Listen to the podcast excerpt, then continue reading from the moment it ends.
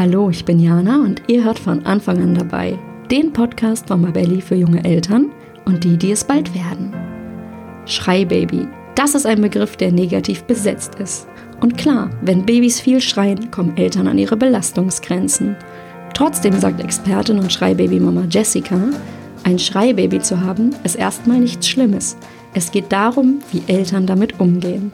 In dieser Folge teilt sie jede Menge spannendes Fachwissen mit uns und verrät, welche Gründe das Schreien hat, wie wir Schreibabys helfen, sich zu beruhigen und vor allem auch, was erschöpften Eltern jetzt wirklich hilft. Jessica berichtet auch ungeschönt von ihren eigenen Erfahrungen. Ich habe total viel gelernt und bin mir sicher, euch wird es genauso gehen. Nicht nur Schreibaby-Eltern, sondern auch werdende Eltern sollten heute unbedingt reinhören. Liebe Jessica, ich begrüße dich jetzt zum Podcast-Interview und ich freue mich heute besonders, weil es ist das erste Interview, seit die Corona-Krise um sich greift, was ich persönlich mal wieder mit jemandem führen kann, mhm. was auch daran liegt, dass wir uns sowieso häufiger mal, immer mal wieder im Alltag sehen. Und da haben wir es uns heute nicht nehmen lassen. Wir sitzen bei dir in deinem schönen, hellen Wohnzimmer und es geht heute um das Thema, wie Eltern ihrem Schreibaby und vor allem auch sich selbst helfen können. Und ähm, ich will gar nicht zu viel verraten. Äh, ich würde sagen, du stellst dich jetzt am Anfang erstmal selber vor. Warum bist du heute hier und warum bist du die richtige Ansprechpartnerin für dieses Thema? Ja, hallo. Ja, warum bin ich heute hier? Ich glaube, ich erzähle mal ein bisschen was über mich. Mhm. Also, mein Name ist Jessica Sawatzke. Ich lebe mit meiner Familie in Berlin und ich habe zwei Kinder, 2015 und 2019 geboren. Ich bin gelernte Ergotherapeutin und studierte Gesundheitswissenschaftlerin und ich arbeite seit 2018 als Säuglings- und Kleinkindtherapeutin und habe verschiedenste Weiterbildungen dazu gemacht, unter anderem nach Interact Plus. Und ich habe aber auch noch zahlreiche weitere Ausbildungen. Zum bin ich Stoffwindelberaterin, Stillberaterin, Windelfrei-Coach, äh, ja, Du hast, mal, mehr. du hast mal über dich gesagt, du bist ein bisschen fortbildungssüchtig. Ich würde sagen, das trifft's ganz gut. Ähm, das heißt, immer wenn ich irgendwie Expertenrat bräuchte rund ums Thema Baby, ähm, könnte ich, würde ich als erstes erstmal auf dich zugehen, weil selbst wenn du es selber nicht weißt, du kennst auf jeden Fall irgendjemanden, der es weiß. Ja, ich habe ein, ein super tolles Netzwerk und mir ist Wissen sehr, sehr wichtig und Weiterbildung und deswegen habe ich auch ähm, die Stoffwindelakademie gegründet, in dem ich eben mein Wissen über diese Themen an Fachpersonen, aber eben auch an normale Eltern oder werdende Eltern weitergebe und eben alles über Stoffwindeln und Co. dort ähm, berichte und eben ausführlich auch zeige mit hochwertigen Videos und ähm, jeder Menge Freude. Ja, ich werde auf jeden Fall die Stoffwindelakademie in den Show Notes verlinken, für alle, die da mehr drüber wissen wollen. Sehr gerne. Ich freue mich total, dass du heute an Bord bist. Und ähm, ja, ich kann dazu sagen, beim Thema Schreibaby kenne ich mich nicht gut aus, denn mein Kind hat nicht viel geschrien. Ob da trotzdem alles in der Babyzeit so gut gelaufen ist, darüber kann man jetzt spekulieren. Aber der Fakt ist, also mit dem Thema Schreien kennst du dich aus und zwar nicht nur aus Expertinnen-Sicht, sondern dein erster Sohn war tatsächlich ein Schreibaby. Mhm. Und als erstes würde ich aber gerne, damit unsere Zuhörerinnen und Zuhörer einordnen können, ähm, worum es hier eigentlich geht, dass du einmal erklärst, was hinter dem Begriff Schreibaby steckt.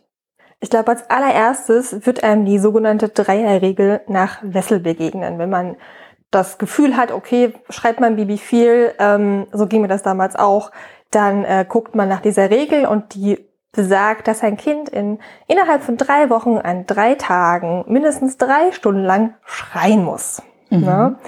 Das ist so die, die klassische Definition davon. Die finde ich aber jetzt natürlich nicht so zutreffend. Warum dazu kommen wir natürlich noch. Wichtig zu wissen ist, dass ähm, dieses exzessive Schreien, so ist die, die Diagnose quasi, das gehört zu den Regulationsstörungen im Säuglingsalter und ist eigentlich relativ häufig, genau wie ähm, Schlaf-, Still- und Fütterstörungen zum Beispiel. Ne? Also mhm. zu viel und zu wenig von beidem. Und wichtig ist hier, dass diese Schrei- und Unruhe-Attacken, also wirklich so attackenartig bei den Babys so ab der zweiten Lebenswoche zunehmen. Dann steigt das nochmal bis zur Lebenswoche sechs nochmal schön an. Ne? Und dann ähm, sagt man häufig, dass das dann meistens so mit den drei Monaten hört schlagartig auf oder geht runter. Ähm, und die allermeisten dann spätestens nach sechs Monaten, obwohl es auch noch Kinder gibt, wo das darüber hinausgeht. Da sollte man also ganz genau hinschauen. Jetzt hattest du diese Definition nach Wessel, hieß er, glaube ich, äh, gerade mhm. genannt. Morris Wessel. Mhm. Und jetzt kann es ja sein, dass jemand sagt, okay, drei Stunden, dreimal die Woche an drei Wochen an, am Stück äh, trifft bei uns gar nicht zu. Und trotzdem habe ich das Gefühl, oder trotzdem geht es mir irgendwie schlecht, ich bin irgendwie an meinen Grenzen, am Ende meiner Kräfte. Ähm. Es erfüllt aber nicht genau diese Definition. Und du hattest es gerade schon angesprochen, du bist jetzt auch kein Fan davon, da genau drauf zu gucken. Was mhm. rätst du den Eltern, die sagen, okay, die Definition ist es jetzt nicht, trotzdem habe ich das Gefühl, mein Baby schreit irgendwie sehr, sehr viel? Also als erstes müssen wir uns die Frage stellen, warum weinen oder schreien Babys denn? Ne? Mhm. Und schreien oder weinen ist nicht prinzipiell was Schlechtes. Es ist sogar ganz, ganz wichtig für die Babys. Wir haben immer ein Gleichgewicht im Körper, die sogenannte Homöostase. Und wir ähm, müssen unsere Hormone und all die Dinge und das Nervensystem immer wieder hoch und runter fahren. Ne? Und wenn so ein Baby, ähm, wenn es wirklich Stress hat, dann muss es das abbauen und muss sich regulieren. Und das tut es eben über das Weinen. Das ist eben sehr, sehr sinnvoll, ne, um das Baby wieder runterzufahren. Also Weinen ist nicht prinzipiell schlecht und es ist auch wichtig, dass wir dem Baby die Chance geben zu weinen, am besten im Körperkontakt, damit es runterfahren kann. Ne? Und damit es lernt, okay, ich kann mich regulieren, denn wenn ich immer abgelenkt werde oder hier und da, ne, dann, dann kann diese Aufgabe gar nicht so erfolgreich ähm, bewältigt werden tatsächlich. Genau, wir dürfen also nicht versuchen, das Weinen zu verhindern. Mhm. Und natürlich weinen Babys, wenn sie ein Bedürfnis haben, was nicht erfüllt ist. Und Babys haben im Großen und Ganzen sechs Grundbedürfnisse. Mhm. Und das erste ist das sicherste oder das wichtigste ist die Sicherheit. Das heißt, ich bin in einer Umgebung, in der es sicher für mich ist. Da kommt nicht der Säbelzahntiger um die Ecke und reißt mich, ne? Mhm. das ist unser kindliches Gehirn ist wirklich evolutionsbiologisch noch so geprägt. Also meine Mutter ist da, mein Vater ist da, die Bezugspersonen sind da, ich bekomme Körperkontakt, ne? ich werde, werde geführt, meine Eltern sind klar, die kümmern sich um mich, die wissen, was zu tun ist. Ich bin also wirklich geborgen. Weil es ist ja plötzlich alles anders. Ich komme aus einer geschützten Umgebung, da war es warm und immer so ein Brummen und ein Rauschen. Und plötzlich ist es kalt und dann, dann ähm, bin ich so, so frei, ich kann mich so bewegen und strampeln. Vorher war es so eng. Und jetzt habe ich plötzlich Hunger. Und wir alle kennen das, wenn wir ein Baby haben, wir haben nicht plötzlich die Bedienungsanleitung im Kopf und wissen, was das Baby jetzt wann braucht. Ne? Also ich wusste auch beim ersten Kind so vieles nicht. Zum Beispiel gibt es frühe Hungerzeichen. So ein ja. Baby zeigt halt an, dass es so langsam hungrig wird, es dreht und benimmt den Kopf, das sucht, das lutscht an den Händchen. Ne? Und wenn man das nicht erkennt, äh, dann schreit das Baby. Ne? Und auch diesen Laut kann man zuordnen. Die machen zum Beispiel so, nee, nee. Ne? Mhm. Die weinen auf, auf nee. Ne? Und hier muss man einfach gucken, dass man dann eben nach Bedarf stillt ne, oder schon das Flächen vorbereitet, vielleicht mal auf die Uhr guckt, wie ist denn so der Rhythmus. Ähm, auch wenn man mit dem Stillen Probleme hat, die Hebamme nochmal anzusprechen oder sich eine Stillberaterin zu suchen. Ne? Weil das ist auch ganz oft eine Sorge von Eltern. Kriegt mein Baby genug zu essen? Wird es satt? Weil es vielleicht, weil es nicht satt ist. Auch hier ist es sinnvoll, genau hinzugucken, wo häufig zum Beispiel ein hinteres oder ein vorderes zu kurzes Zungenmännchen gar nicht erkannt wird. Ne? Mhm. Oder auch Blockaden und so, dazu komme ich noch, ähm, die das erschweren. Genau, also zu schauen, kriegt mein Baby genug Nahrung. Und das nächste ist, das Baby beim Verdauen und Ausscheiden zu unterstützen. Denn das, was oben reinkommt, muss auch unten wieder raus. Und hier hören wir öfter den Begriff der drei Monatskoliken. Ähm, und man hat beobachtet, dass wenn die Babys beim Ausscheiden begleitet und unterstützt werden, nämlich durch sogenanntes Abhalten oder Ausscheidungskommunikation, Windelfrei, Hello Nappy, es gibt hier ganz viele Begriffe für, dass es dann wirklich zu einer Besserung kommen kann. Ne? Mhm. Also man könnte erstmal anfangen, das Baby in Bauchlage zu legen, in den Fliegergriff zu nehmen ähm, oder es äh, wirklich richtig, richtig ein Bäuerchen machen zu lassen auch. Also das Baby über die Schulter nehmen und die Beine anhocken. Also so mhm. wie es mhm. auch wie so ein, wie so ein Frosch in der Trage sitzt. Wie so eine Trage ne? sitzt, ja. Weil dann kann ähm, die Luft erst richtig entweichen. Ne? Dann kann das richtig Bäuerchen machen. Das ist ganz wichtig. Genau, deswegen klappt das beim Tragen, beim anatomisch richtig korrekten Tragen und richtig gut gebundenen Tragetuch auch so gut. Und das mhm. kann eben auch helfen. Genau, und dann eben abhalten ähm, und das Baby zum Beispiel über Schüssel, Töpfchen, Toilette die Möglichkeit geben, sich zu erleichtern. Oder wenn einem das noch zu viel ist, einfach die Windel offen zu lassen, wenn die Erfahrung, wenn wir alle machen, dass das Baby dann pinkelt, ne? ja. weil das, das einfach biologisch sinnvoll auch nicht selbst beschmutzen möchte. Es möchte, möchte nicht sein Nest beschmutzen. Mhm. Da gibt's auch ganz viele tolle Kurse und Beraterinnen über Windelfrei und dieses Thema.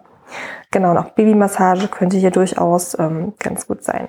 Das heißt, wir gucken auf die Ursache. Was steckt hinter dem Wein? Oder wenn ich nur den Zustand des Schreins irgendwie kenne, hast du gerade gesagt, es kann sein, dass wir was übersehen haben. Also frühe Hungeranzeichen. Mhm. Wenn ich die nicht, nicht kenne und auch nicht sehen kann, dann ist es ganz klar, dass ich dann auch irgendwie mich wundere, warum schreit denn mein Baby gleich so los? Was ist denn hier jetzt los? Richtig. Aber vielleicht habe ich einfach irgendeinen oder eben, was du gerade meinst mit dem Ausscheiden, mein Baby muss vielleicht einfach mal, möchte nicht in die Windel machen und quält sich. Das war nämlich bei uns ähm, in den ersten Lebenswochen meines Kleinen tatsächlich der Fall. Und dieses Abhalten hat bei uns einfach jeden Tag äh, ungefähr eine Schreistunde von jetzt auf gleich genommen. Wahnsinn. Ja, ja. also Toll. von daher. Das nächste Grundbedürfnis, das war bei uns ganz, ganz fies, das war der Schlaf.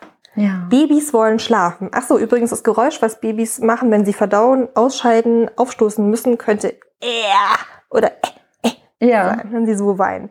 Wenn sie müde sind, machen sie oh oder knurren so Eier, Eier, Eier, Eier, Eier, Eier. Mhm. Gerade wenn sie eine Schnuller haben oder wenn sie stillen zum Beispiel.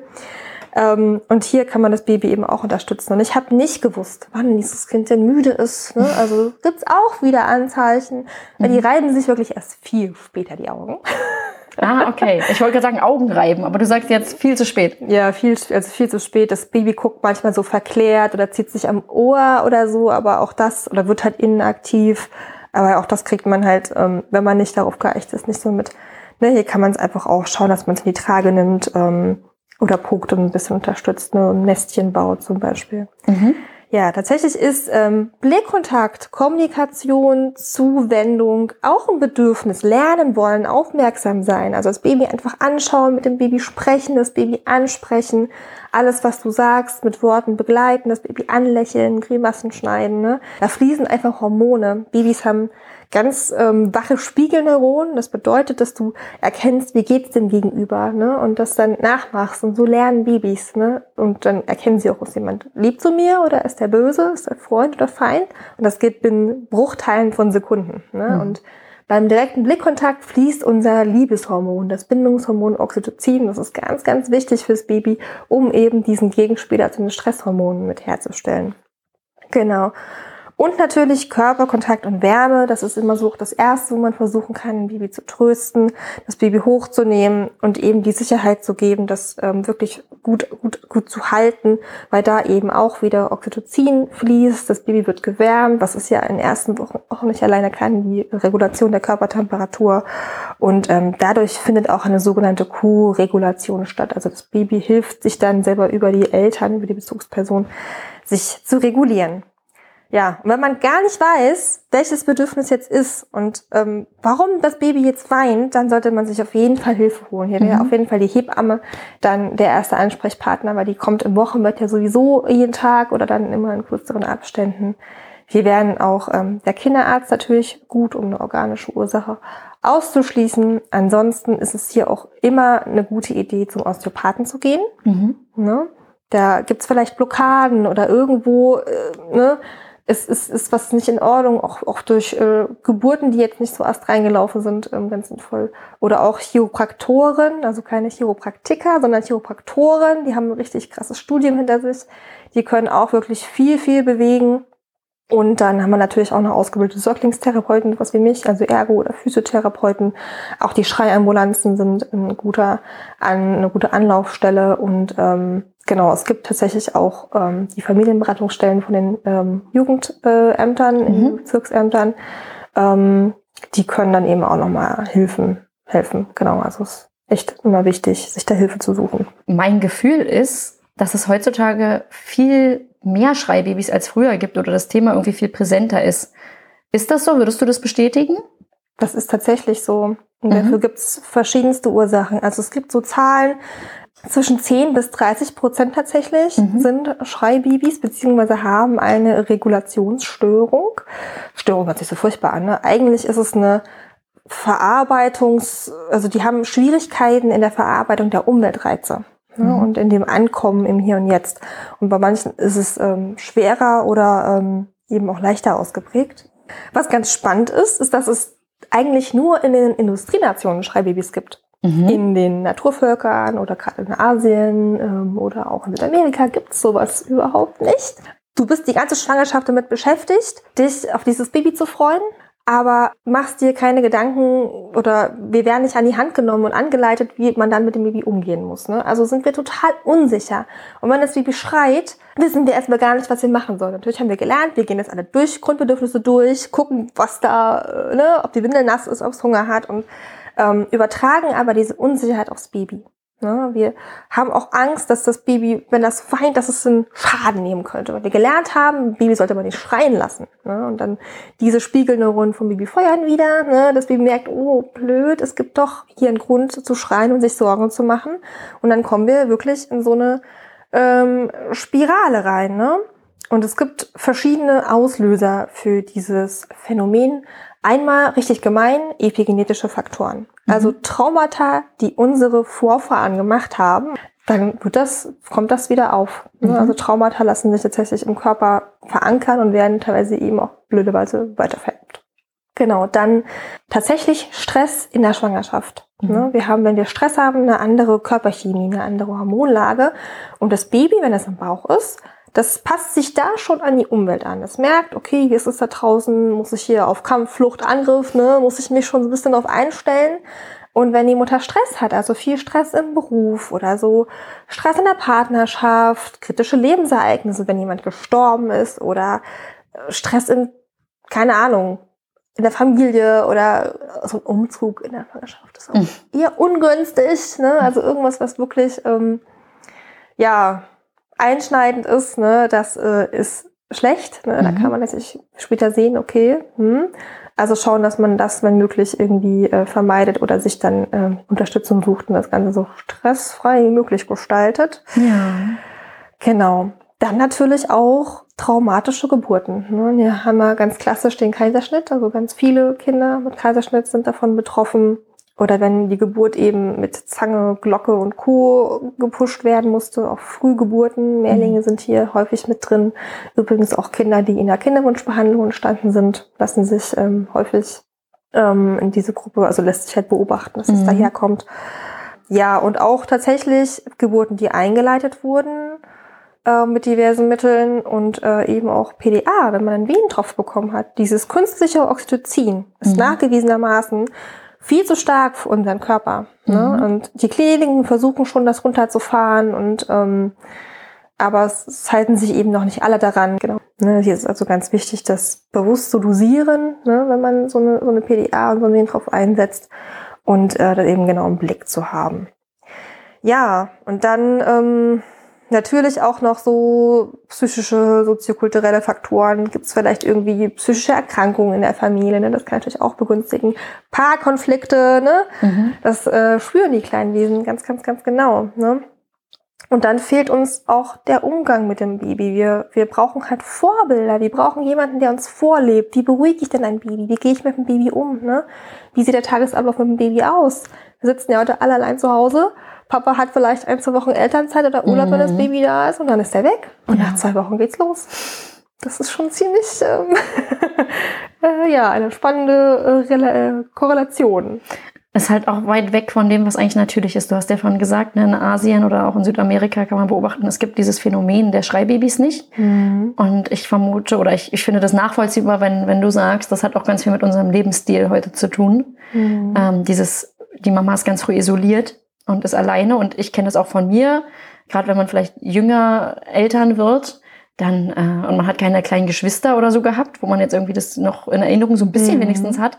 Also mein erster Umgang mit Babys war mein eigenes, kann ja. ich wirklich so sagen. Und natürlich ist man dann super unsicher. Das, äh, woher soll das Wissen kommen? Ne? Oder diese Intuition ist ja auch was, was auch auf Wissen irgendwie basiert. Die, die habe ich ja nicht einfach, wie du schon meinst, wir haben nicht diese Bedienungsanleitung für das Baby im Kopf und dann mhm. läuft es, sondern wir arbeiten uns alles Schritt für Schritt. Und ähm, wir wollen halt alles auch richtig machen. Richtig. Und das ist, ist, ist ein sehr guter Punkt mit dem Richtigmachen und auch mit dem Ratgeberlesen. Wir haben komplett verloren, irgendwie den, den Draht so auf unseren Körper zu hören. Mhm. Ne?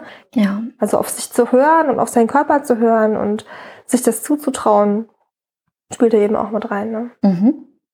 Interessant, es ist ein Zusammenspiel und ich finde es ein bisschen entlastend. Stimmst du mir dazu, dass dieses Ursachenforschen einen nicht weiterbringen wird, dann im mhm. Nachhinein? Also wir sprechen hier in der Fachsprache von einem multifaktoriellen Geschehen. Mhm. Ne? Es gibt immer mehrere Auslöser. Und nur Ja. weil du jetzt in der Schwangerschaft umgezogen bist, Mhm. heißt es nicht, du kriegst jetzt ein Schreikind. Ne? Mhm. Also so kann man das natürlich nicht sagen. Es ist immer so ein, so ein Zusammenspiel und Jetzt kommen wir direkt zu dir. Ich hatte es vorhin schon gesagt, dein erstes Baby war ein Schreibaby. Kannst du erklären, wie, wie hat sich das gezeigt? Oh, ich glaube, der ganze Start und die ganze Geburt, das war alles nicht so. Also es war wirklich klassisch PDA, Wehentropf. Dann lag dieses kleine Ding da auf mir drauf. Das Stillen hat nicht geklappt. Das war alles echt ganz, also ich habe das als sehr furchtbar erlebt. Ne? Ähm, ich habe lange gebraucht, auch um das zu verarbeiten. Und dann kam ich mit dem Baby nach Hause. Also wir hatten auch kein Familienzimmer oder sowas, ne? was mir irgendwie am Anfang so ein bisschen, dass mein Partner da ist oder so gar nicht. Ähm, ich habe mich sehr alleingelassen gefühlt und auch in der Klinik haben sie mich auch nicht richtig angeleitet oder so. Ich war also richtig ins kalte Wasser geworfen und ich hatte jetzt nicht sofort im Kopf, klack, jetzt machst du das, das, das, das. Und dann hat mein Zimmernachbarin mir natürlich auch nicht geholfen. Ne? Dann hat er, hat er geschrien und dann hat sie zu mir gesagt, ja, da war aber ganz schön viel. Danke.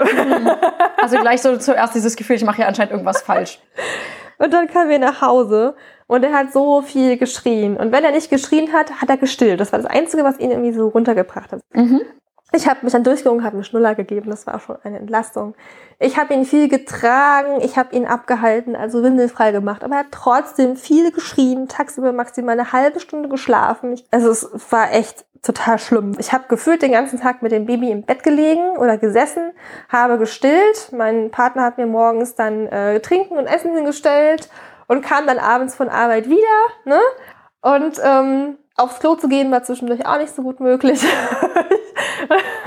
ne, und ich war so, ich war wirklich so blockiert. Ich habe gedacht, wenn ich den jetzt schreien lasse, der kriegt einen Schaden. Ne? Ja. Ich muss sofort jedes Bedürfnis äh, von diesem Kind erfüllen. Ne? Ich war nur auf diese, ich hatte diverse Bücher gelesen über bedürfnisorientierte Erziehung und bindungsorientiert und mein Baby muss bei mir sein und Körperkontakt und all dieses. Ne? Und ich habe mich so gestresst. Ich habe meine eigenen Bedürfnisse komplett vergessen. Ich habe keine Grenze mehr für mich gehabt. Ne? Ähm, das war echt ähm, ganz schlimm. Ich wollte gerade sagen, du hast gerade gesagt, ich habe mich dann durchgerungen und ihm einen Schnuller gegeben. Und ich wollte das gerade auch, ich wollte gerade sagen, wir müssen das hier mal für die Zuhörerinnen und Zuhörer einordnen, weil ich glaube, das versteht erstmal nicht jeder, was Durchringen für einen Schnuller geben heißt. Also man kann sagen, in diesen bedürfnisorientierten Kreisen ist auch ein gewisser Perfektionsdruck da. Das heißt, wir wollen natürlich entbinden. Wir wollen natürlich keinen Schnuller geben, weil es ist was Unnatürliches. Wir stillen natürlich und ähm, ja, wir, es wird so ein bisschen vermittelt, dieses ähm, Weinen ist traumatisch. Also wenn dein Kind weint, ich kenne auch noch, ich hatte diesen Gedanken auch. Ähm, das heißt, ich habe auch ganz viel im Vorfeld gelesen, hatte wie gesagt keine Intuition und dachte dann, ähm, Schnuller ist böse. Äh, natürlich muss ich stillen und wenn das Baby weint, kriegt es ein Trauma, wenn ich nicht sofort dafür sorge, dass es diesem Kind gut geht, weil eben Mhm. es so durchklang, dass Weinen ähm, was Schlimmes ist. Und ich hatte das auch mit Nele in einer Podcast-Folge, ging es um die ersten Wochen mit Baby. Ihr ging das nämlich auch so. Und dann haben wir festgestellt, erst jetzt wird es langsam so ein bisschen gerade gerückt im Sinne von, hey, so ist das gar nicht gemeint, im Sinne von vergesst euch vollständig, bis ihr äh, kollabiert, ihr Mütter, richtig. und reagiert auf jedes Weinen, weil eben, wie du auch sagst, Weinen ist nicht per se oder auch Schreien ist nicht per se etwas Schlechtes. Es ist einfach eine gewisse Art, wie ein Baby sich äußert und da muss man es halt zuordnen, was dahinter steckt. Ja. Und aber diesen Traumagedanken oder dieses, oh Gott, ich traumatisiere mein Kind oder ein Nuckel geben, ist was Verwerfliches. Ähm, das ist so, das ist so ganz vielen Müttern unserer Generation, glaube ich, so ein bisschen mit so Ja. Ratgeberliteratur und irgendwelchen Ratschlägen so ein bisschen einge, eingeimpft worden auch, ne? Mhm. Und tatsächlich ein Schnuller ist ja dann durchaus eine Entlastung. Das ist ja jetzt kein Ersatz fürs Stillen oder fürs Ja. Füttern. Ne? Ähm, genau, man muss dann halt nur dosiert einsetzen und nicht bis zum dritten Lebensjahr die Kinder den ganzen Tag mit dem Ding im Mund rumlaufen lassen und das lernt nicht richtig sprechen und ähm, Das ist ja auch wieder so eine Angst, die da gemacht wird. Ich glaube, die meisten Eltern, ja, oder gerade die, die auch die bedürfnisorientiert Ratgeber lesen, sind nicht die, die eben das Kind bis zum dritten Geburtstag damit jetzt rumlaufen lassen. Weißt du, das ist Ja. immer so ein bisschen, das ist immer so ein bisschen amüsant, dass die sich die meisten Sorgen machen, die sowieso schon sehr achtsam und sehr bedürfnisorientiert äh, sowieso schon durchs Leben mit den Kleinen gehen. Ne? Mhm. Okay, also jetzt würde ich gern von dir wissen, wir reden hier so über Schreibaby und es klingt, könnte so ein bisschen so klingen, als würde man es sofort wissen, oh, das Baby schreit viel, muss wohl ein Schreibaby sein. Konntest du das denn aber damals in der Situation gleich zuordnen? Das heißt, das Baby hat viel geweint und du dachtest, oh, ist vielleicht ein Schreibaby. Hattest du den Begriff irgendwie schon mal vorher gehört? ich glaube, ich hatte es im Hinterkopf, ähm, aber dass mein Baby jetzt ein Schreibaby sein könnte, war mir nicht klar. Und das ist ja irgendwie auch so ein Stigma. Das ist ja so ein Stempel. Mit deinem Baby stimmt was nicht. Du hast ein Schreikind oder ein Schreibaby, ne? Ja. Und ich wusste von meiner damals besten Freundin, dass ihr, also ähm, wir haben leider nicht mehr in derselben Stadt gewohnt, ähm, aber ich wusste, dass ihr Baby ebenfalls am Anfang sehr große Schwierigkeiten hatte und ich habe sie halt einfach um Hilfe gebeten. Ne? Und dann hat sie gesagt, hier, dein Baby muss drei Stunden lang schreien und dann habe ich wirklich Protokoll geführt. Ne? Ich habe Mhm. nicht diese Dreierregel da, habe das als Dogma gesehen und habe so eine App laufen lassen, ne? wie lange der jetzt schreit und ich war immer so knapp drunter. Ne? Und, Ja. ach, total bescheuert. Jetzt lachen wir hier drüber, aber in dieser Phase direkt damals, kannst du da beschreiben, wie es dir und deinem Mann da ging? Weil, was ich höre, alle Eltern mit Schreibaby sagen, keine lustige Zeit und wirklich innerlich so ein Countdown runtergezählt im Sinne von, allem sind die drei Monate um. genau. Mhm. War bei euch auch so?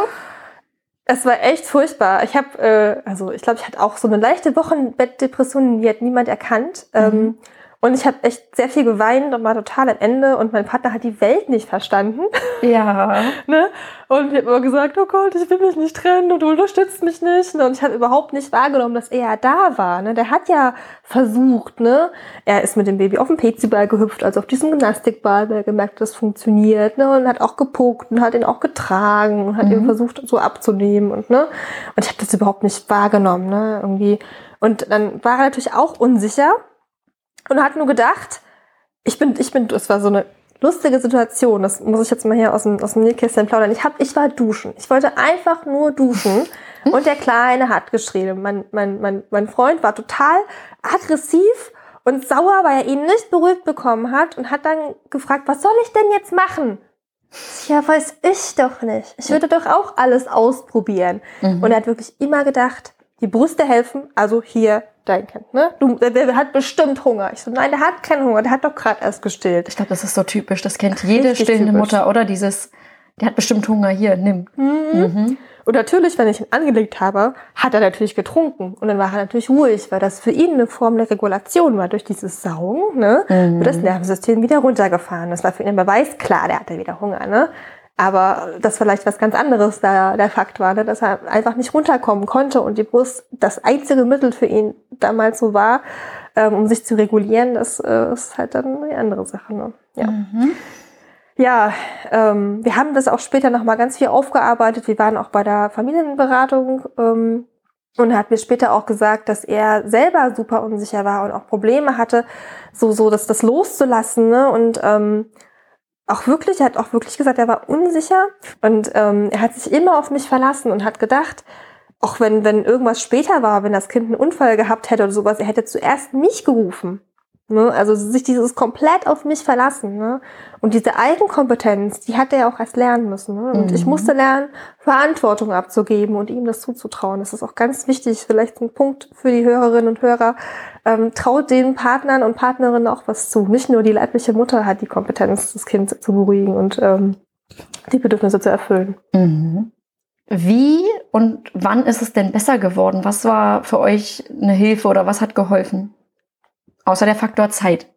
Ich will jetzt nicht noch mal Angst machen, aber ich habe mich wirklich ein Jahr in diesem, ich muss jedes Bedürfnis erfüllen, mein Kind darf nicht schreien, ich muss ähm, ja diesen Tagesablauf, ich muss das alles so um ihn herum bauen, dass das funktioniert. Ne? Ähm, habe ich wirklich ein Jahr lang durchgezogen. Ne? Und das war äh, ja schon relativ stressig. Und dann kam er in die Kita Mhm. und da ging halt irgendwie gar nichts. Also wir haben Eingewöhnung gemacht und Eingewöhnung gemacht und der konnte sich dort nicht, er konnte dort nicht schlafen. Er hat geschrien, er hat sich mit Händen und Füßen gewehrt. Im Nachhinein betrachtet weiß ich auch, warum das auch noch so war. Ne? Also in der Kita war es auch nicht ganz koscher. Aber ähm, in meiner Verzweiflung, nachdem wir auch schon eine Stillberatung hatten, wir hatten eine Schlafberatung, es hat alles nichts gebracht. Mhm. Auch so ein Muster von perfekten, perfektionistischen Müttern, die Ja. dann einfach wirklich jede, jede Stelle auch. Ich war bei der Kinderärztin auch und die hat mir dann gesagt, ich soll ihn doch schreien lassen, er habe mich schon voll im Griff. Mhm. Also auch Auch schwierig. kein hilfreicher Kommentar. Nein, mich hat niemand aufgeklärt, warum dieses Kind schreit. Ne? Mhm. Also warum das und warum das nicht schläft. Und tatsächlich, dann habe ich zu, zu meinem, zu meinem äh, Freund gesagt, ey, irgendwie, ich weiß auch nicht, was wir jetzt noch machen sollen. Ich habe diese Schreiambulanz, ich denke zwar, also bei Schreiambulanz habe ich gedacht, wir gehen ins Krankenhaus und das ist ähm, sehr, sehr steril und klinisch alles und ich musste da tausend Untersuchungen über mein Kind ergehen lassen, wollte ich nicht, ne? Und in meiner Verzweiflung habe ich dann da angerufen und das war dann eine Psychologin, die war total entspannt. Wir sind da hingegangen, haben uns unterhalten und der Oscar hat da gespielt und es war super gechillt, ne? Und äh, mein, mein Freund war eben auch mit da. Und dann hat sie gesagt, Sie brauchen sich überhaupt keine Sorgen zu machen. Gucken Sie mal, der ist sicher gebunden. Der spielt hier irgendwie fünf Meter neben Ihnen und wenn das ist, kommt er an und ne, es ist total okay. Und dann habe ich gemerkt, krass, ich muss sogar keine Sorgen machen. Ich füge meinem Kind keinen Schaden zu, wenn ich mal an mich denke. Ne? Also ich musste erst kurz dem Burnout quasi so sein, ne? vom, ja. vom Ausbrennen, ähm, um zu begreifen, dass ich auf mich achten muss. Ich muss für mich die Grenze setzen. Du bist jetzt im Bett, ich habe jetzt Feierabend. Ne?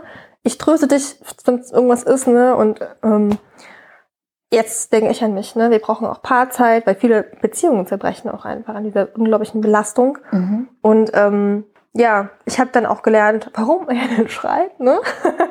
das heißt, in der Schreiambulanz wusste man auch die Ursachen dafür oder es zuzuordnen überhaupt erstmal. Genau. Mhm. Weil ich hatte dann halt einen unglaublichen Anspruch an mich, ich hatte unglaubliche Angst, ähm, mein Kind äh, ja, äh, Schaden zuzufügen oder es irgendwie zu, so gestört zu machen, dass ich gar nicht gemerkt habe, dass ich es dadurch umso schlimmer gemacht habe. Mhm. Ja. ja. Und dass ich loslassen muss. Ich finde, dieser Spruch, als Mutter muss man loslassen, das ist immer so dahingesagt und keiner sagt dir aber, was das konkret heißt. Also jemandem zu sagen, du musst mal loslassen, mach dich mal locker, hilft irgendwie leider überhaupt nicht und sorgt eher für noch mehr Stress, weil man ja dann denkt, oh, ich mache irgendwas falsch, ich bin nicht locker genug. Mhm. Dann bin ich natürlich noch unlockerer und denke, ja. Ich glaube, loslassen heißt in diesem Kontext, ähm, du musst nicht alles perfekt machen. Mhm. Versuche auf dein Gefühl zu hören, was braucht mein Kind. Ne? Mhm. Und du musst nicht die perfekte Wohnung haben, du musst nicht das perfekte Essen auf den Tisch stellen, es muss nicht alles super dekoriert sein, du musst nicht aussehen wie ein Topmodel. Ne? Es ist total egal. Du musst auch nicht an jeden Geburtstag denken oder diesen Antrag fürs Elterngeld oder keine Ahnung was ausfüllen. Wenn du in diesem Zustand bist, in dem ich war, kannst du diesen Antrag sowieso nicht richtig ausfüllen. das stimmt, da kann man sich dann Hilfe holen. ähm, Kinder, für Kinder sind die eigenen Eltern immer der Maßstab. Und du kannst du kannst quasi keine schlechte Mutter sein, weil dein Kind wird dich immer so lieben, wie du bist. Ne? Mhm. Und es muss nicht perfekt sein. Also, jetzt ist es so, heute berätst du ja selbst Eltern, die eben ein Schreibaby haben. Und ich glaube, alle Betroffenen, die jetzt zuhören, würden gerne wissen, was fehlt denn jetzt eigentlich meinem Baby? Es klang schon so ein bisschen durch. Und vor allem, wie kann ich ihm helfen? Was kannst du da Eltern jetzt mitgeben? Mhm. Also wenn du wirklich gemerkt hast, wenn ich auf die Grundbedürfnisse eingehe, ne, mhm. dann wird das Schreien weniger und das ist entspannter. Wenn dein Baby trotzdem schreit, vor allen Dingen im Laufe des Tages immer mehr, meistens so in Abendstunden wird viel geschrien. Ne? Es gibt hier wirklich auch nochmal verschiedene Formen, da kann man auch nochmal abgrenzen. Ich kann natürlich hier nicht auf alles eingehen, aber die Babys, die gegen Abend anfangen, so richtig aufzudrehen, ähm, das ist so ein, klassischer Fall die haben Schwierigkeiten, die Umweltreize zu verarbeiten. Und Umweltreize sind jetzt nicht nur Geräusche oder Licht oder sowas, sondern ähm, wir haben ganz viel, was unsere Haut aufnimmt. Ne? Druck, Berührung, Streicheln, Temperaturen, ähm, auch die Reize, die von innen kommen, Verdauung zum Beispiel.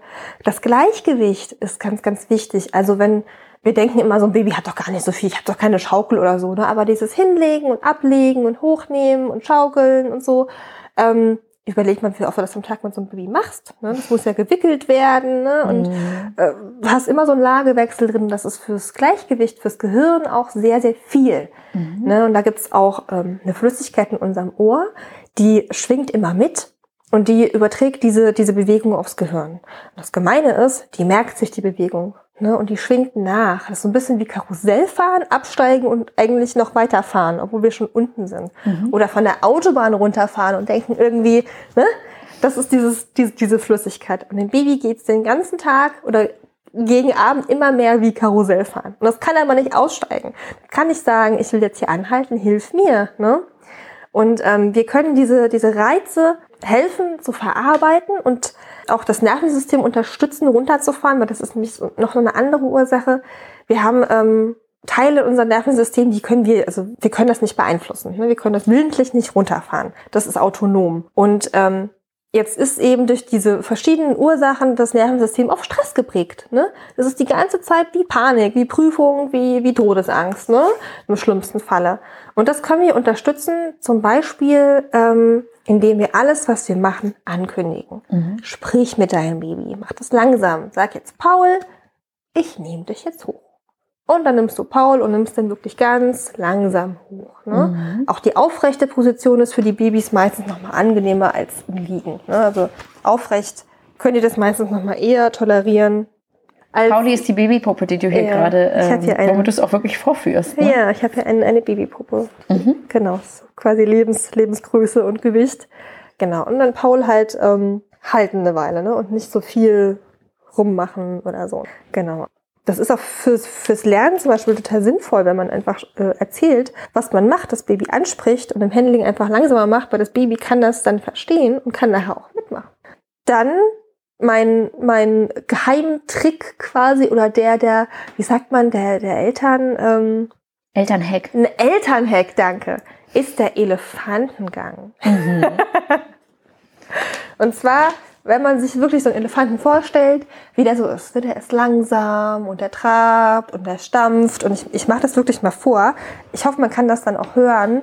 Ähm, weil meine Eltern neigen dazu zu viel und zu schnell und zu schaukeln und hier und da, ne? Schaukeln, singen, Köpfchen streicheln, Richtig, küssen, genau. äh, Alles, wippen. alles blöd. Ja. Man nimmt das Baby quasi aufrecht auf dem Arm, legt das so über die Schulter, Mhm. hält eine Hand am Köpfchen, nicht im Nacken, sondern am Köpfchen, die flache Hand und eine am Popo, dass das Baby sich wirklich ankuscheln kann, den Kopf ruhig so zur Seite drehen. Und dann steht man aufrecht und stampft einfach mal mit einem Bein auf. Und dann das andere Bein. Das kann man im Stehen machen erstmal, ne? Und Mhm. erstmal locker anfangen. Ganz langsam. Wenn man wirklich einen pissigen Nachbarn hat, der das doof findet, dann kann man das ähm, in Türschwellen machen, weil dann wird die ähm, Schwingung nicht so übertragen. Ah, mhm. Oder am Bad oder im Schlafzimmer, wo man nicht so oft ist. Ja, guter Tipp. Mhm. Und dann auch wirklich langsam rumlaufen und immer so ein bisschen stampfen. Am besten so die Ferse, ein bisschen Bodenraum. Männer können das sehr gut. Ja, sehr gut. Ja. Genau, und dann kann man anfangen rumzulaufen. Ne? Und man kann auch so einen kleinen Cha-Cha-Cha einbauen, ne? dass man so macht tap, tap, tap, tap, tap. Dass das Baby Mhm. sich nicht an dieses Monotone gewöhnt, sondern äh, merkt, okay, hier ist auch ein bisschen Varianz drin. Ne? Mhm. Genau. Ähm, und dann erlebe ich immer in der, in der Therapie was, was, was die meisten Eltern total flasht. Also ich mache mit der Puppe vor, ich gebe den Eltern das, ihr eigenes Baby, also ich gebe es nicht, sie sollen ihr eigenes Baby nehmen. Und dann sind die Baby meistens noch so durchgestreckt, drücken sich nach hinten durch, so, haben halt voll Stress, ne? Und plötzlich legen die sich hin und legen das Köpfchen ab. Das ist wirklich immer wieder ganz toll. Und die Eltern weinen meistens und sind so froh, dass das Baby endlich mal runterkommt. Ne? Mhm. Und jetzt kann man halt schauen, ähm, legt man es langsam ab, ne? sagt man sich jetzt, okay, Paul, leg dich jetzt mal hin, ne, wenn es müde ist oder in welche Tätigkeit man jetzt übergehen möchte. Warum hilft dieser Elefanten, Elefantengang? Ja, Ja. genau. Ähm, der führt dazu, dass sich die Flüssigkeit im Innenohr, von der ich vorhin sprach, beruhigt. Mhm. Dass Okay. das Baby nicht mehr Karussell fährt, dass das Mhm. Karussell stehen bleibt und das Baby durchatmen kann. Mhm. Der nächste Tipp ist, ich mache jetzt mal dieses fiese Geräusch. Stell dir mal vor, du bist total aufgebracht. Du bist, du bist wütend, traurig, hungrig, müde, alles zeitgleich. Und dann macht einer Sch. Findest du das nicht total entspannend, Jessica? Das Gemeine ist, bei einem Baby, was total, also ich will nicht sagen normal, also bei einem Baby, was gut reguliert ist, was äh, da keine Besonderheiten in der Verarbeitung hat, ne, funktioniert das. Das ist unser biologisches Programm, das Baby mit Ps, Ps, Ps, Sch zu beruhigen. Du merkst aber, es funktioniert nicht. Also wirst du immer lauter und du weißt ja nicht, was du sonst machen sollst. Deswegen kommt dieses Sch, Sch, ne? Am besten brummen. Hm, alles ist gut. Hm. Man kann auch anfangen, so ein bisschen so ein Liedchen zu brummen oder zu summen, aber dieses Mhm. Tiefe beruhigt auch wieder und führt zu einer leichten Vibration, die auch wieder das Nervensystem runterbringt und diese Flüssigkeit so ein bisschen verlangsamt. Genau. Also lieber Brummen, auch hier wieder die Väter in, ihre Kompetenz, in ihrer Kompetenz stärken. Die können das gut, ne? Mit dem Brummen und Elefantengang. Ja, Ja, das sind definitiv zwei Hilfsmittel, die, äh, wo man auch nicht sagen kann, das kannst leider nur du als richtig. Frau. Mhm. Genau. Ja. Dann ähm, am besten wirklich ein klarer Tagesrhythmus. Ja. Ne, dass man so eine Struktur hat. Ähm, wie gesagt, Erledigung meistens am Vormittags. Ähm, man kann auch lange schlafen, so wenn das Baby schläft, das ist okay. Babys nicht wecken, um Gottes Willen, wenn es schläft, wenn es schläft, schläft. Mhm. Ne? Aber so fürs, fürs Füttern, fürs Wickeln, fürs Baden, immer so Rituale haben, eine Gleichmäßigkeit, eben, dass das Baby lernt tagsüber ist ist was los und wenn es dunkel wird, ist dann langsam zur Ruhe kommen. Ne? Mhm. Dann sind die nämlich auch nicht so aufgekratzt abends, wenn man dann tagsüber weniger gemacht hat. Und auch mit dem, also auch fürs Stillen, Füttern und so, einfach einen Rhythmus zu haben ne? und nicht immer nur vom Kind auszugehen. Das ist hier wichtig. Das erste Vierteljahr sendet uns das Kind Signale, wir müssen die lernen zu lesen und dann fangen wir an zu steuern, ne? mhm. dass wir nach und nach äh, den Rahmen vorgeben, den dem Kind lebt. Ne? Das gibt Sicherheit und Orientierung fürs Kind. Genau. Und der letzte Tipp, Reize reduzieren. Ich denke hier an Mobiles, Überbettchen oder Wickeltisch, blinkende Krabbeldecken, bunte Krabbeldecken mit Spiegelchen und Knisterchen und Schaukeln, am besten motorisiert, irgendwelche Sachen, die viele Geräusche machen, ne? Oder Besuch, ständig Besuch, ne? Der ist für die Eltern im seltensten Fall angenehm. Das überträgt sich auch wieder, ne? Mhm. Also wirklich schauen, das zu dosieren oder runterzufahren und ähm, genau dem Baby so eine reizarme Umgebung anzubieten. Mhm. Okay, jetzt haben wir schon gesagt, es geht nicht nur um die Babys, es geht vor allem auch um die Eltern, dass die in ihrer Kraft bleiben oder wenn die schon am Ende der Kräfte sind, wieder in ihre Kraft kommen. Jetzt hast du ein paar Tipps mitgebracht, was Eltern in dieser Phase, wo sie mit ihrem Schreibaby leben, gut tun kann. Was, welche Tipps sind das? Also als erstes diese Tipps, die ich gerade schon gesagt habe, ne, die, die sind wirklich ähm, helfen ganz gut, mhm. das Baby zu beruhigen. Wie beruhigst du jetzt dich selbst? Ja. Ne? Ähm, auf keinen Fall schütteln und so, das wissen wir alle, das ist überhaupt nicht gut. Und auch wenn du merkst, du, du fährst richtig, richtig hoch und du bist gerade voll aggro, dann hilft es tatsächlich, sich vorzustellen, du stehst neben deinem Körper mhm. und guckst dir beim Atmen zu. Und dann zählst du deine Atemzüge und du schaust einatmen, ausatmen. Ne? Du kannst auch deine Hände aneinander reiben ne? oder dich kneten, deine Arme, deine Oberschenkel klopfen. Ähm, ja, irgendwie Druck ausüben. Denn dein Körper kann nämlich nur eins, der kann nur vollkommen ausrasten und Angst haben und Stress haben oder sich selbst spüren. Mhm. Ne? Also ist das eine gute Variante, um kurz wieder klar zu werden. Ne? Wenn du denkst, du fährst aus der Haut, dann leg dein Baby ins Bett, lass es schreien. Ne? Das ist okay. Hauptsache, du kriegst dich wieder in den Griff. Ne? Das ist mhm. ganz, ganz wichtig, weil das, also man kann sich das wirklich nicht vorstellen. Ich habe das selber erlebt beim Autofahren. Dieses Kind hat nur gebrüllt, ich habe im Steuer gesessen, musste mich irgendwie konzentrieren. Ich wollte zu meinen Eltern fahren, ne? Und das ist nicht auszuhalten, ne? Das ist wirklich purer Stress. Du, alles in dir schreit irgendwie Alarm. Du willst nur dieses Schreien abstellen. Ja. Man kann sich das echt nicht vorstellen, man aber hat. Mhm. ja, genau. Und hier geht's eben darum, dass du ähm, an dich denkst. Ne? Mhm. Denk an deine Grundbedürfnisse. Denn nur wenn es dir gut geht, kann es deinem Baby auch gut gehen. Dein Baby merkt, wenn es dir blöd geht, hat sie einen Grund zu schreien. Also noch mehr Grund zu schreien. Ne? Es mhm. kommt eh schon nicht klar und dann äh, Mutti sagt auch noch, oh, mit ihrer Körpersprache, mit ihrer Mimik, mit allem, ne? Ähm, mir geht's nicht gut. Und dann äh, schaukelt sich das hoch. Also schau wirklich, dass deine Grundbedürfnisse auch also befriedigt sind. Denn darum geht's. Also wenn du das Konzept der bedürfnisorientierten Erziehung leben möchtest, dann geht es nämlich nicht nur ums Kind. Es geht um alle Beteiligten und das müssen die Kinder lernen. Ne? Ja. Wir wollen nämlich keine kleinen Egomanen oder was auch immer heran, sondern Menschen, die auf ihr Gegenüber achten ne? und mhm. einfach eine Gesellschaft, die funktioniert. Und ähm, mein erster Tipp ist hier auch Gelassenheit. Ne? Mhm. Atme durch. Du musst nicht perfekt sein. Dein Baby geht es gut. Das ist nicht in Gefahr. Ne? Da kommt, wie gesagt, kein Säbelzahntiger. Ne? Das hat dieses biologische Programm noch. Und dann noch das, die Schwierigkeit eben, ähm, das alles zu verarbeiten, eben auch vielleicht ein Trauma zu verarbeiten. Ne? Mhm. Ne? Also hier echt versuch ähm, runterzufahren, gelassen zu sein, ähm, so mein Liedchen, tanze, keine Ahnung, versuche irgendwie ähm, dir gute Gefühle zu schaffen, dass du wirklich ähm, ja da ähm, versuchst oh, entspannt zu werden. Entspannt ist so ein cooler Begriff, ne? Ich traue mich manchmal gar nicht. Ich frage mich immer, ob die Leute mich nicht leiden können, wenn ja. ich im Podcast sage, entspannt durch die Babyzeit. Wir sagen mal entspannt her. Ne? Ja. Und ich kann euch versprechen, es geht vorbei. Ne? Mhm. Es geht vorbei. Das ist alles eine sehr kurze Zeit im, im äh, Verhältnis zum ganzen Kinderleben, ne, wo eure Babys euch brauchen. Tipp Nummer zwei ist Essen. Wird häufig unterschätzt. Ne? Also achte wirklich darauf, dass du gut isst, dass du äh, ausgewogen isst, wenn nicht immer nur Schokoriegel und Zucker, so wie ich damals. ja, genau, weil was anderes, äh, weißt du, Schokoriegel ist schnell aus dem Kühlschrank gegriffen, selbst wenn das Baby total anstrengend ist und dann isst du das und dann sagst du dir noch, ja, ich still ja so viel. Ja, ja. Brauche ich, da ist das mit den Kalorien gar nicht schlimm und deswegen jetzt hier schnell ein Schokoriegel, ne? hm. Ja, also hier auch gerne um Hilfe bitten, Nachbarn bekochen lassen, vorkochen lassen, Sachen einfrieren, äh, Menübringdienste oder irgendwelche Kochbox-Sachen. Ne? Also hier wirklich schauen, dass du genug zu essen hast, dass du auch ähm, ballaststoffreich isst. Und dann klappt das auch mit der Milchproduktion vielleicht wieder besser, weil die ja durch Stress und Schlafmangel mhm. auch weniger wird. Ja. Und hier haben wir auch gleich schon Tipp Nummer drei, schlafen. Mhm. Einige werden denken, ich bin irre. Ne? Aber tatsächlich Also ich, ich finde den Tipp jetzt auch. Ne? Du musst ihn kurz erklären, sonst würde ich jetzt auch vielleicht in der Situation leicht aggressiv werden und müsste erstmal klopfen. Wenn du übermüdet bist, du klopfst schon. Ich klopf schon. Mhm.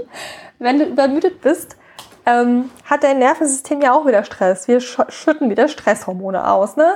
Wir sind leicht reizbar und dann können wir uns auch gar nicht richtig konzentrieren und das merkt das Baby ja auch wiederum, ne? überträgt sich.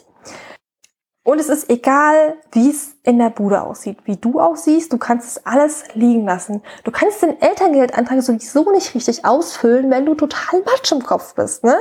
Wenn diese, diese ganze, diese Belastung da ist. Also leg dich einfach hin, wenn dein Baby schläft. Ne? Versuch das wirklich. Mein Baby hat 30 Minuten geschlafen am Tag. Tagsüber, Zwei ja. oder dreimal 30 Minuten. Wenn ich dann mit mal eingepennt bin vor Erschöpfung, ging es mir danach noch furchtbarer, weil es waren ja nur 30 Minuten. Hast du auch für diese armen Menschen, ja, ich, ich muss mich jetzt selber streicheln, ja, weil, weil ich mir selber so leid tue gerade. Hast du da einen Tipp, was da äh, eine gute Idee ist?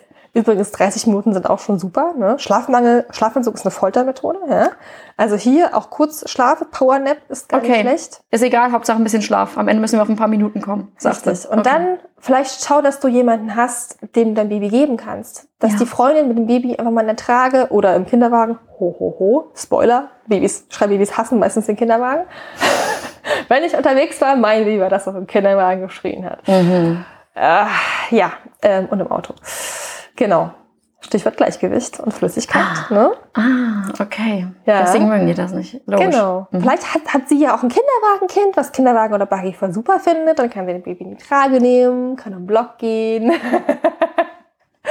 oder ähm, Papa kümmert sich, ne? Oder ähm, es gibt auch Mütterpflegerinnen. Das ist ein wichtiger Hinweis, ne? Also selbst wenn man keine Großeltern in der Nähe hat, der Papa das irgendwie entweder man ist alleinerziehend oder Papa kriegt es einfach nicht hin, aus welchen Gründen auch immer. Selbst dann gibt es Hilfe, dass man nicht zwei Jahre durch den absoluten Schlafmangel durch muss. Mhm. Es gibt tatsächlich auch verschiedene ähm, Unterstützungsmethoden im ersten Lebensjahr, zum Beispiel Känguru hier in Berlin. Ja. Ne, die kümmern sich auch ehrenamtlich und räumen auf oder gehen mit dem Baby spazieren oder irgendwas. Ne? Und ähm, spannenderweise auch, wenn man Besuch hat und man unterhält sich und sowas, ne? Und das Baby merkt, ich kenne denjenigen so langsam, ne? Dann sind die plötzlich viel entspannter. Die sind nämlich soziale kleine Wesen. Ne? Ja. Also die finden das dann ähm, gut. Genau, also hier wirklich Unterstützung holen. Übrigens, so eine Mütterpflegerin kann man sogar von der Krankenkasse bezuschussen oder sogar bezahlen lassen. Da gibt es einen Antrag auf Haushaltshilfe. Findet man auch was in den Show Notes dazu. Natürlich. Perfekt. So. Ja, Tipp Nummer vier. Wir sind ja eine Einheit aus Körper, Geist und Seele. Und wir reden immer nur so von, was, was muss man denn machen und daran denken und so, ne? Ähm, wir brauchen unseren Körper, wir müssen denen was Gutes tun. Mhm. Und nach so einer Geburt oder so einem Wochenbett oder das Baby die ganze Zeit rumtragen, das wird ja auch schwer. Ne? Wird ja irgendwann auch schwer, ne? Ähm, kann man sich selber mal einen Besuch beim Osteopathen oder Chiropraktoren gönnen, ne? mhm. ne? Und sich mal wieder ausnorden lassen, kann ich nur jedem empfehlen. Habe ich viel zu spät gemacht du kannst dir auch einen mobilen Masseur oder halt irgendwie Massage ins Haus bestellen. Super, habe ich auch schon gemacht, gar nicht so teuer. Mhm. Kann man sich wunderbar schenken lassen. Schenkt mir keine Babydecke oder eine Windeltorte, schenkt mir eine Massage, eine mobile Massage. Ähm, genau, oder einfach mal wieder zur Rückbildung ohne Baby gehen. ja, würde ich heut, aus heutiger Sicht auch sagen, Rückbildung, wenn es irgendwie geht, bitte ohne Baby. Ja, Habe ich auch in der Rückbildungsfolge erzählt, wie das bei uns so lief und das war nicht gut. Ja, war bei mir ganz genauso, war schrecklich. Ähm, oder irgendwie anderweitig Sport machen, da gibt es ja inzwischen auch ganz tolle Online-Kurse, ne, wo man von zu Hause aus Sport machen kann. genau, dass man wirklich den Körper auch wieder mit reinholt. Und manchmal reicht vielleicht auch einfach mal in die Badewanne zu gehen, ne, um mal kurz abzuschalten, dass man den Körper wieder so ein bisschen, äh, äh, ja, belohnt. Und da kommen wir auch schon zum letzten Tipp. Hol dir Hilfe und nutze Hilfsmittel. Ne? Hilfe habe ich gerade schon gesagt, Mütterpflegerin, Hebamme auf jeden Fall fragen, irgendwie um Unterstützung bitten, Nachbarn irgendwie anhauen, Freunde. Da gibt's viele Möglichkeiten. Und Hilfsmittel nutzen. Babys lieben dieses weiße Rauschen. Das, mhm. das nullt so ein bisschen irgendwie das Gehirn, das ist irgendwie ganz witzig. Da nutzen viele den Staubsauger oder den Föhn, ne? Mhm. oder den Wäschetrockner. Man kann halt einfach eine App runterladen, die so äh, Geräusche macht. Ne? Das kann man durchaus als Unterstützung nutzen, aber auch wieder dosiert, ne? ja. dass man es irgendwann wieder in Anführungszeichen abgewöhnt, den Schnuller zu nutzen einfach. Ne? Also sich das ruhig bedienen, ein Pucktuch zu nehmen. Ähm, ich finde tatsächlich auch so äh, Federwiegen total praktisch. Ne? Diese manuellen sind besser als die motorisierten, sonst hat ein neigt man dazu, das Baby immer dieses Ding zu legen und den Motor anzuschalten. Ne? Weil es so gut hilft? Äh, ja, ah, aber okay. das bringt dem Baby eben auch ein falsches Muster bei. Ne? Das bringt mhm. dem bei, ich kann nur in dem Ding schlafen. Mhm. Würde mich nur dadurch beruhigen. Ja. Also dosiert einsetzen. Oder halt eine Trage. Auf jeden Fall eine Trage ist super. Oder ein korrekt gebundenes Tragetuch. Sich dann eine Trageberatung zu gönnen zum Beispiel. Ne? Mhm. Ähm, genau, und auch wenn man hier windelfrei praktiziert, also Baby abhält sich auch irgendwie das, das elegant zu machen. Ne? Also Bequem. gut sitzende Stoffwindeln, die man gut handeln kann oder windelfreie Sachen, ein Töpfchen ans Bett oder eine gute Schüssel, dass man das alles gut ähm, erreichen kann. Mhm. Genau. Okay. Jetzt habe ich noch eine Frage, was, äh, auf die mich eine Freundin gebracht hat, die selber ein Schreibaby hatte. Und die meinte, ihr wurde immer so dieser Spruch, weiß ich nicht, auf irgendeinem Geburtstag oder Kaffeeklatsch mit der Familie, da gab es immer diesen schönen Spruch, naja, entspannte Eltern, entspannte Kinder. Und sie meinte, das tut schon weh, wenn man das dann hört, weil man ja auch dieses Gefühl dann hat, gerade wenn man eben so eine Mama ist, die alles richtig machen möchte. Mhm. Man hat sozusagen versagt oder was falsch gemacht und es ist dieses, naja, ihr seid anscheinend nicht entspannt genug und damit hast du ja anscheinend eine Mitschuld. Also selber schuld, dass euer Baby so drauf ist was empfiehlst du? Also erstens kennst du das selber und was empfiehlst du Eltern, die diesen Spruch zu hören bekommen? Mir hat es unglaublich geholfen, als ich endlich wusste, dass ich nicht verrückt bin, ne? ja. dass es wirklich eine Ursache dafür gibt und dass mein Kind einfach Schwierigkeiten in, in der Verarbeitung dieser Reize hat. Mhm. Übrigens, bis heute findet er es mega, wenn er aufgebracht ist. Dann spiele ich Pizzabacken mit ihm. Und dann backe ich auf dem Rücken, ja. fahre ich mit den Händen so lang und dann belegen wir die Pizza und rollen das Nudelholz aus und so. Ne? Das hilft, hilft wirklich immer noch, ihn zu beruhigen. Und auch als ich meinem, also mein Vater war dann natürlich die Riege, lass ihn doch mal schreien und so, ne? Ja. Und als ich dann dann sagen konnte, nee, der hat wirklich was, ne? Und ich habe dann halt erklärt, dass es an den, an den Nervensystem liegt, ne, dass er die ganze Zeit Stress hat und ähm, halt nicht, nicht runterfahren kann, ne? Und die Reize, das ist alles zu viel für ihn. Und ähm, man kann es natürlich so versuchen und wenn man ein verständnisvolles Umfeld hat, kann man das erklären. Ne? Ich würde hier einfach auch einfach klar sagen, ähm, grenz dich ab, sag, ist mir egal, was ihr davon haltet. Gut, Omas 80. Geburtstag. Es wäre ein, ein Fauxpas, wenn ich da nicht aufschlagen würde. Du musst aber nicht den ganzen Abend da sein. Sag, okay, hier, ich komme eine Stunde zum Kaffee trinken vorbei, ne, und dann gehe ich wieder. Oder sag, mir ist das zu viel, ne, grenzt dich einfach ab. Genau, also hier ist es wirklich wichtig, dass du da bei dir bleibst, sachlich auch erklären kannst, wo kommt es her und wer es nicht verstehen will, dann sagst du halt, danke für deine, deine Hilfe ne? oder für den tollen Tipp. Ne? ich versuche mich zu entspannen. Wenn du mir beim Entspannen helfen möchtest, magst du nicht kochen? ja, genau. Magst du nicht kochen oder irgendwie im Haushalt was abnehmen oder ich leg mich eine Stunde hin und du spielst mit dem Baby. Ja, genau. Mhm. Natürlich nur, wenn man der Person das zutraut, weil das ist wieder so ein Loslassen-Ding, nicht jedem aus dem Familienklatsch-Umfeld möchte man dann das Baby anvertrauen, ja. wenn man sich sowieso schon so schwer tut. Ja, dann sollen die doch gerne was zu essen vorbeibringen. Mhm. Oder mal kurz durchwischen oder keine Ahnung. Oder ja. äh, was Sinnvolles schenken oder keine Ahnung. Die Massage, die Massage. Den Massagegutschein, den Friseurbesuch. Mhm, ja. Sowas. Voll gut. Mhm. Babysitterin für Paarzeit. Ja, das ist auch eine gute Idee. Also, okay. Ja, jetzt äh, bin ich mit meinen Fragen soweit durch. Und jetzt würde ich aber zum Abschluss noch gern von dir wissen, Möchtest du unseren Hörerinnen und Hörern noch was auf den Weg geben? Ich glaube, was, was total wichtig ist und was ich jetzt auch mehrfach gesagt habe, ich möchte einfach nochmal ähm, zusammenfassend wiederholen, hör auf dein Bauchgefühl. Du hast eine Intuition, ne? Und du weißt, du hast eine Verbindung zu dem Baby im Bauch, ne? Auch schon, manche spüren ja auch schon, wenn sie dann schwanger sind, ne? Die können das, können das schon merken, dieses Gefühl. Versuchst es zu behalten, versuchst es zu reaktivieren du weißt, was für dich gut ist und was für dein Baby gut ist. Ne? Und wenn du es nicht weißt, hol dir Hilfe. Ne? Mhm. Also wie schon gesagt, es gibt ganz viele Personen, die dir da helfen können. Ähm, und versuch einfach zu entspannen, tatsächlich gelassen zu sein. Ähm, und du musst nicht perfekt sein. Ganz, ganz wichtig. Und Mhm. es ist übrigens total normal, diese Hormone, die machen einen echt fertig. Ne? Das unterschätzt man unglaublich. Ich hätte mir so gewünscht, dass mir damals jemand gesagt hätte, dass ich erstmal am dritten Tag heule ohne Ende. Ja. Und dass du nicht sofort weißt, was ist Mutterintuition und was ist jetzt zu tun. Aber das kannst du lernen und du kannst dir dabei ähm, ja, Unterstützung holen. Mhm. Okay. Ich bedanke mich jetzt bei dir. Ich habe heute viel gelernt und ähm, ja, auch nochmal einen Einblick bekommen. Ich finde, dafür, dass ich vorher gesagt habe, ich habe gar kein Schreibbaby gehabt und alles ganz cool, gab es viele Parallelen, wo ich so dachte, ja, okay, hm, also kenne ich auch, obwohl mein Baby eben äh, weit entfernt war von drei Stunden oder irgendwelchen Definitionen. Ähm, die Überforderung in der Babyzeit kenne ich trotzdem, auch wenn ich sie, glaube ich, nicht vergleichen kann mit den krassen Fällen, weil mein Baby sich Mhm. eben doch hat schieben lassen oder eben auch dieses Autofahren oder so jetzt nicht das Problem war.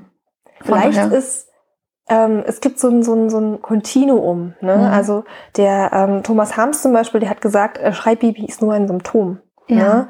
Also es, es gibt hier immer eine Ausprägung von die Hardcore-Schreibabys mit der richtig dollen Regulationsstörung, die, das sind dann die, die richtig auffallen, ne? Mhm. Ähm, und halt irgend so was dazwischen, ne? Und ich finde jetzt irgendwie auch nicht, dass es schlimm ist, ne? Man muss halt einfach lernen, wie gehe ich damit um, wie kann ich mein Baby dabei unterstützen, das zu bewältigen, ne? Ähm, das ist wichtig dabei. Ich verabschiede mich jetzt bei dir. Die Sonne kommt übrigens pünktlich zum Abschied raus. Ich finde es ganz schön. Ja. Vielen Dank heute für äh, deine Zeit und dein äh, viel, vieles Wissen. Ich verlinke, wie gesagt, auch nochmal zu dir. Für alle Eltern, die da mehr wissen wollen oder vielleicht auch deine Hilfe in Anspruch nehmen möchten. Mhm. Genau. Also, es war wieder schön mit dir. Ja. Ich glaube, jetzt wisst ihr, warum ich Jessica als fortbildungssüchtig bezeichnet habe. Das war echt viel Wissen. Jessicas Tipps und ihre persönlichen Erfahrungen geben aber nicht nur mir einen ganz neuen Blick auf Schreibabys, sondern jungen Eltern hoffentlich auch mehr Sicherheit im Umgang mit ihrem fordernden Baby. Spannend fand ich vor allem auch Jessicas Worte zur eigenen Erschöpfung. Denn dieser Balanceakt zwischen Babys und elterlichen Bedürfnissen war auch für mich die größte Herausforderung der Babyzeit. Euch wünsche ich starke Nerven und genug Energie, um genau diesen Balanceakt zu meistern. Eure Jana. Wenn euch der Podcast gefallen hat, dann abonniert ihn bei iTunes, Spotify oder wo auch immer ihr uns hört, um keine neuen Folgen mehr zu verpassen.